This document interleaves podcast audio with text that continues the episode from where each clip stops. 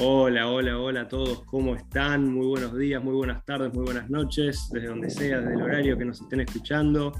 Estamos aquí en el primer episodio de Espacio Popular, abriendo esta sección de podcasts Vamos, a tratar un tema muy particular, muy importante que se trata eh, en la actualidad, que es nada más ni nada menos que la salud mental. Pero antes de seguir comentando, voy a presentar a mis compañeros que vamos a estar charlando largo y tendido en este primer episodio. John Restaneo, Sofía Ramos y Agustín Rodríguez Chávez. ¿Cómo están, chicos? Hola, Ese, hola chicos, ¿cómo andan? Muy, muy buenos. Hola, como dijiste vos, amplio y en cualquier momento nos puedan estar escuchando. Esperemos una grata compañía para todos. Bueno, saludar compañeros desde acá. Eh, y bueno, sí, como dijiste, ese, eh, hablar eh, sobre este tema tan importante ¿no? de la salud mental y que mucha importancia tomó en, estos últimos años debido a, a la situación que estamos atravesando todo el mundo. Hola chicos, ¿cómo están? Este es un tema un poco tabú porque como muchos no quieren hablar, como que ahora en cuarentena se puso medio en debate, así que vamos a estar abordando esto.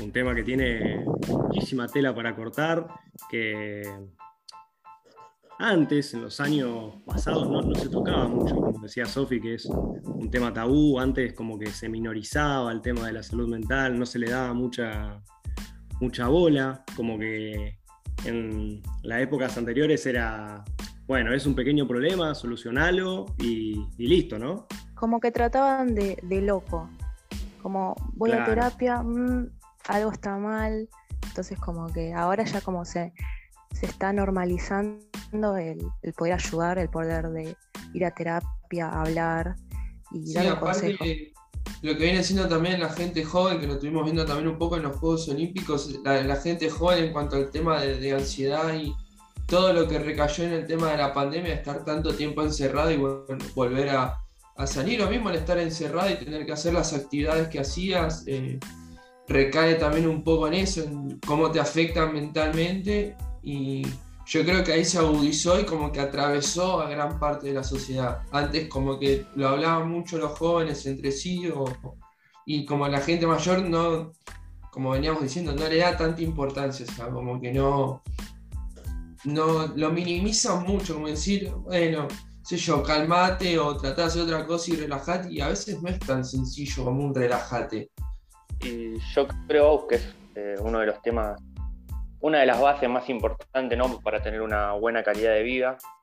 Eh, y sí, como decís, es un tema que quizás eh, el mayor porcentaje de las personas quizás se lo guardan por temor a, abrirse y, bueno, es un tema que te lastima mucho por dentro también, ¿no? Más allá de que por fuera capaz una, persona puede mostrar eh, otra actitud de lo que realmente siente.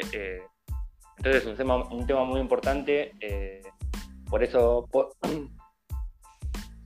Sí, yo creo que el, tema de abrirse también tiene que ser por el tema de que si te abrís a alguien por ahí, no, no, genere la empatía que vos necesitas o que te calme de una forma que no...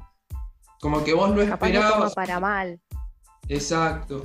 No, yo creo que también es eso, el miedo de no abrirse tiene que ver también por cómo lo va a tomar el otro. Como que no va a ser la ayuda que vos necesites o la que vos pensás que necesitas también. Sí, uno se encierra mucho en, su mente, en su cabeza y como que no exterioriza las cosas y dice, no, me lo guardo para mí, total, ya sé lo que me van a decir.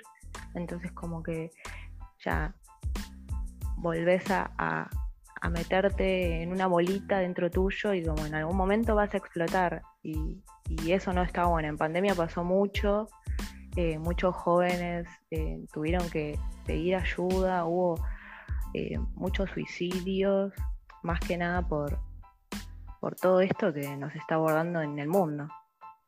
Y bueno, tenemos, antes que nada, pido perdón, me está jugando un poco en contra de la voz como dijo Aus, en los Juegos, eh, hablando de los Juegos Olímpicos, tenemos el, ejemplo que fue, que bueno, fue conocido por todos de Simón Biles, que tuvo que bajar, ¿no? para quienes, para quienes no saben, eh, Simone Biles es un atleta estadounidense que se especializa en, el deporte de la gimnasia artística, multicampeona, reconocida a nivel mundial. y muy joven también. Recordemos debe tener 20 o 21 recién cumplidos y también eh, contar que en estos últimos juegos se bajó de un par de competencias debido a esto, de preservar no solo su salud física, sino eh, su salud mental en cuanto a la presión que estaba recibiendo de, de la afuera. Claro, claro, totalmente. Cabe destacar que Simón se clasificó a seis finales, seis finales de, de gimnasia artística y de las cinco primeras decidió no participar por, por este tema que dice, que dice Agustín. Eh, si no me equivoco, participó en la última que era Viga, ¿no, Abus? Sí, se clasificó en la de grupos, me parece que sí, y fue la última que compitió. Y en cuanto a individuales, eh, se bajó de unas cuantas. Eh, más allá de eso, no tengo en, específico, ahora te lo, te lo refresco, pero sí, fue, fue algo que sacudió, pues fue una de las pocas más allá del renombre que tiene, fue una de las atletas que se bajó por, por esto mismo. Bueno, a mí, eh, para volver un poco al tema, ¿no? Eh, me interesaba preguntarle a ustedes, compañeros, eh, de su experiencia, que, alguna experiencia que hayan vivido y que tenga incumbencia este tema de la salud mental, o algo que los mantiene con buena salud mental. Ojalá, ojalá tuviese buena salud mental, querido John. Ojalá.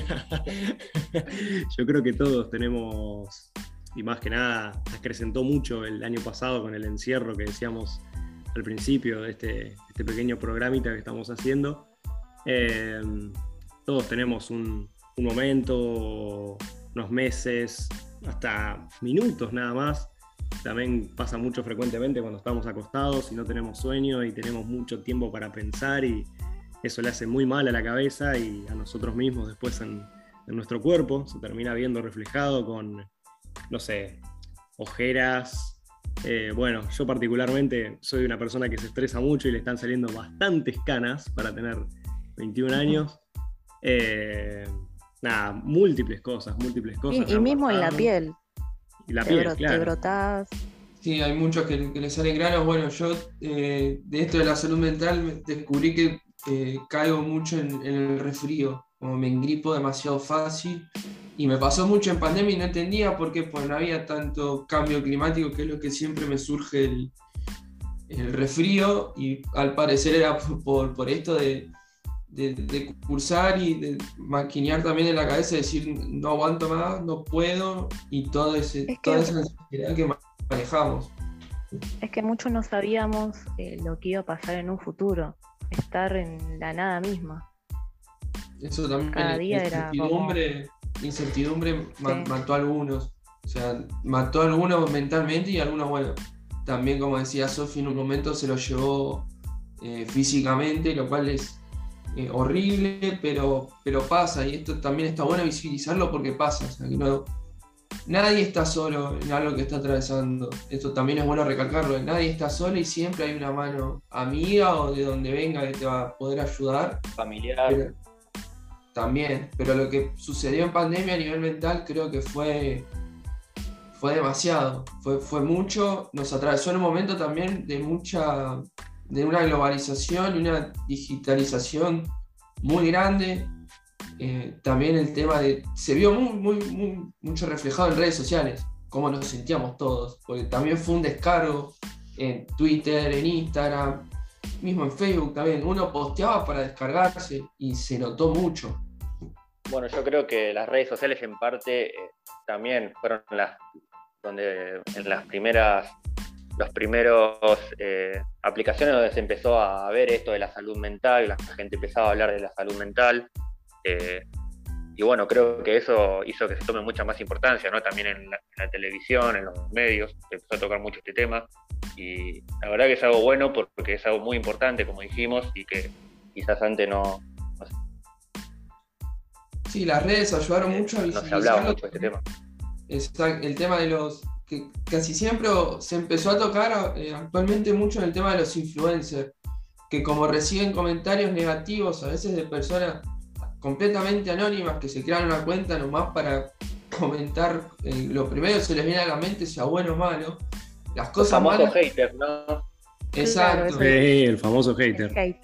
Ese que, que- y lo dicen muchos que te pueden dar 300 comentarios buenos y uno mal y vos te vas a quedar con ese mal y te lo vas a quedar repensando eh, un montón. Eso pasa también, bueno, en el tema de las notas creo que a muchos nos habrá pasado, de tenemos muchas buenas notas y el día que te dan una calificación mala o una o te califican de, cierta mala manera, te quedás con eso y te quedás encerrado en, esa, eso malo que es para corregir en adelante, pero vos te lo quedás pensando con algo malo que es completamente permanente y tampoco, tampoco ayuda demasiado. Claro, claro. En general- también hay, hay como esas pequeñas cosas que, que a uno le quedan dando vueltas en la cabeza y son, a veces son minúsculas. Y como que uno no, no se da cuenta de que es, un, es una sensación, un malestar muy pequeño, muy diminuto comparado, obviamente, con cosas que son eh, garrafales, con otros eventos que suceden de la vida misma, pero ese momento, ese instante donde te quedás pensando, "Fa, podría haber hecho esto, eh, ¿por qué no, no, no se me dio de esta manera? ¿Qué, qué me faltó? ¿Qué hice mal? ¿Qué tengo mal? Un, un montón de, de- Esas preguntas que son- Para ese momento, claro. Que son terribles. O sea, pensarlas y maquillarlas son, es, es terrible, pues lo, lo malo de cada uno, yo creo que lo tenemos todos y que va mejorando en el tiempo, ¿no? Es quedarse siempre con lo malo. O sea, podés tener un montón de virtudes y un montón de cosas buenas, pero eso malo en algún momento va a salir y las redes sociales lo hacen salir como mucho en forma de comentario de otra persona. Y entonces eso también te juega un montón. Más allá de que las redes sociales también ayudaron a abrirse un montón de gente. Mucha gente se volvió a cerrar por, por culpa de esto. Y bueno, yo creo que es un rasgo de las personas, ¿no? Verle, ver más lo negativo que lo positivo de algo, ¿no? Eh, y bueno, más, mucho más ahora con las redes sociales, con los influencers, donde se ven todo esto que decimos de los haters, las malas opiniones, las opiniones malintencionadas. eh, y bueno, eso también hace que las personas se cierren y piensen capaz dos veces antes de decir algo, de abrirse. eh, y lamentablemente es un paso hacia- atrás. es algo que esto que estamos tocando ahora del tema hater, y ya que Agustín mencionaba a Simon Biles, es algo que le pasó a Delfina Piñatelo. Eh, También. que aparecieron muchos haters, entre comillas, eh, criticando su, su rendimiento quizás eh, no a la altura de las expectativas como se tenía en los momentos previos a por cómo rindió en Tokio hace un hace poquito tiempo nada más, no, no pudiendo clasificar a, a la final, quedándose en semifinales, siendo Claro, y nadie vio que ella solamente entrenaba en su pileta de la casa. Y eso no lo ven. claro, Mientras claro, las como, otras como que personas capaz tenían la posibilidad de poder entrenar en otro lado y ella, y ella no podía. La verdad, muy triste. Bueno, eso es Que algo no que, tengan un poco de empatía. eso es algo que seguramente, más allá de los comentarios negativos hacia ella, creo que el entrenar de esa manera también afectó mucho su, su estado mental, ¿no? A la hora Sí, de competir. El no poder volver al. eh, le pasó a gran parte de, lo- de los atletas, el no poder volver a su entrenamiento eh, normal o cotidiano antes de la pandemia, para muchos también fue un golpe, un golpe duro, se vieron también los rendimientos. Mismo Delfina se tuvo que bajar eh, en la prueba de pecho, tuvo que bajarse porque no, no llegaba el tiempo que ella pensaba que iba a ser el que, el que necesitaba o el rendimiento que ella imaginaba y se tuvo que bajar de la prueba de pecho y alguna que otra prueba más. Eh, y me acuerdo de un momento en que ella había terminado de competir, había terminado última, que subió una historia a Instagram comiéndose una pizza, como diciendo, para todos los que me critican, eh, ustedes están desde su casa y yo estoy acá en Tokio en los Juegos Olímpicos, comiéndose una pizza, ¿no? Como minimizando todo. Después, horas o el día siguiente tuvo que, que borrar el canal de Twitch, creo, por, cerró, creo que cerró todas Sí. sus cuentas eh, Sí, por tiempo, momentáneamente, digamos. Eso también juega, juega un montón porque vos te querés levantar por ahí solo y te vuelven a, tirar abajo y eso es, ahí sí que no podés, no, no, te da el cuerpo, es como que te siguen pegando, tirado en el piso y no, no, hay forma de salir, es, es muy agobiante a veces. Ahora, vos, John, que habías preguntado, que nos habías consultado si habíamos tenido alguna experiencia particular, este, mm, sí, yo estoy seguro que cada uno de los que estamos aquí y los que nos están escuchando eh, habrán tenido algún momento, algún lapso de, tener la salud mental baja, tener algún pequeño eh, encuentro con la, con la depresión. Uno siempre quiere tratar de minorizarlo o de mostrar una sonrisa ante todo. A mí me pasó el año pasado. Eh, de haberme encontrado con una situación compleja, de encierro, de tener mucho tiempo para pensar. Yo tiendo a ser una persona medio pesimista, muy difícil, de, me enrosco siempre con lo mismo y, y nada, me llevó a algo que decía Sofi, de que me broté, se me brotó toda la espalda, tenía mucho estrés, hubo dos semanas donde a la hora donde me iba a acostar dormía máximo eh, dos horas, dos horas y media. Y fue una situación bastante compleja, la, pasé mal. Eh, pero bueno, con la querida PlayStation y con el apoyo familiar, eh, como que lo logré sacar adelante. La verdad es que el año pasado fue complejo para todos, fue complejo para todos. aparte a nosotros nos agarró en pleno, pleno estudio, plena mitad de la carrera y es cuando estás también pensando en llegar a la mitad de la carrera y también tenés un montón de cosas en la cabeza, el estudiar se te dificulta el triple, porque al estar todo el día encerrado y no tener otra actividad que no sea estar en tu casa, te pones a hacer cosas de la facultad o pensar todo el tiempo, por lo menos fue mi caso, como no podía ir al, al laburo, estar todo el tiempo pensando en la facultad y en, y en estudiar, cada vez que me sentaba a leer, me, bloqueaba, no podía retener lo que estaba leyendo y eso era una frustración horrible. Más allá de, bueno, como contó también, es el, dormir mal o directamente no dormir, tener la espalda contracturada, que al día de hoy todavía no se me fue, yo sigo contracturado de hace un año, lo que es el cuello y los hombros es, es imposible. Eh, bueno, las, las ojeras, son también hace un año que, están y que no se van. Pero hubo, yo, la época de parciales, me acuerdo de la primera época de parciales del año pasado, la pasé muy mal, muy mal. El tema de, estudiar y no poder. Y creo que en algunos parciales creo que ni dormí. O sea, pues fue muy, muy. La frustración, yo creo que eso es lo que llevamos todos. El tema de la frustración el año pasado más allá de la incertidumbre, fue un, combo que nos mató a todos.